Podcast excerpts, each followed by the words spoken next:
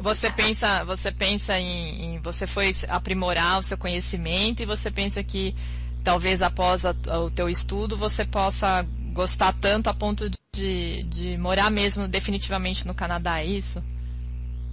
Isso, acredito que sim. Esse, na verdade, é um, um dos pontos que eu, que eu considero para frente, assim, no, no longo prazo. Então, é. eu gostaria, assim, de migrar daqui uns dois anos, quem sabe. Que ótimo, que bacana.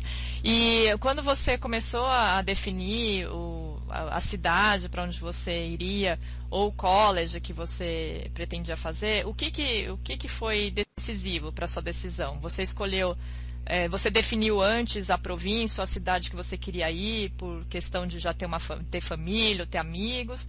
Ou você primeiro procurou o curso, ou definiu o curso que você queria, e daí sim aceitou, enfim, é, acabou indo para a cidade onde esse curso era oferecido?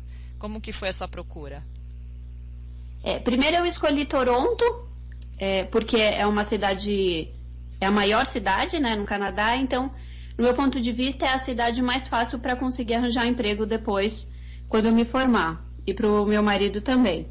Então, primeiro eu escolhi a cidade e depois eu escolhi o, o curso.